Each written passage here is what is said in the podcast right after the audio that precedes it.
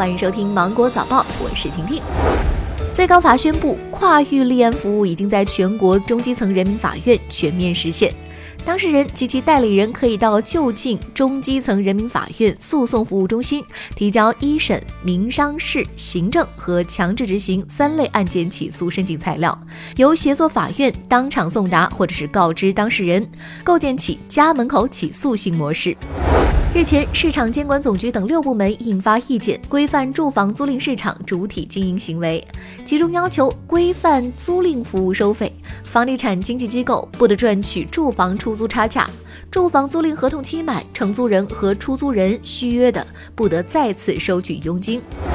春运抢票大战进入高峰期，今天起，二零二零年除夕火车票正式开售。这两天，不少网友遭遇了幺二三零六网站拥堵问题。另外，很多车次的车票呢也出现了开售后秒光。提醒大家，如果网站出现了报错情况，可以切换流量和 WiFi，或者是开启飞行模式，然后再进行尝试。即便车票秒光，也可以通过候补购票功能等途径来捡漏。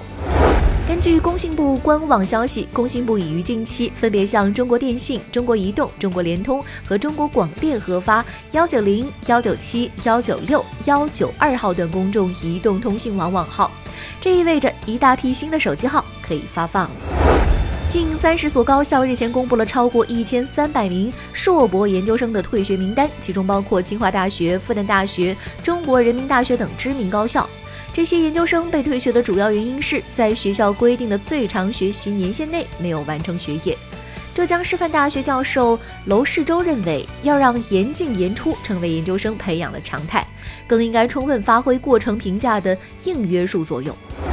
二十五号，有网友在社交平台反映，微信朋友圈评论表情包功能无法正常使用。对此，微信官方说，此前我们对朋友圈评论发送表情包功能进行灰度测试，部分用户更新七点零点九版本之后呢，可以使用。目前呢，该功能已经暂停。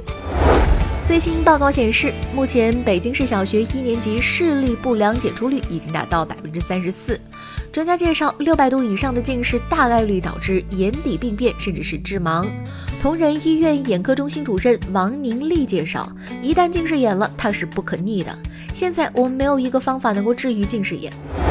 日本研究发现，魔芋能够预防阿尔茨海默病，准备进行临床试验。近日，日本北海道大学客座教授五十岚静之和特任副教授汤山根平等人组成的研究团队，通过小鼠实验之后发现，魔芋中的神经酰胺能够有效预防阿尔茨海默症发作。目前，研究团队正在为人体临床实验做准备。那好了，今天新闻就这样，我们明天见，拜拜。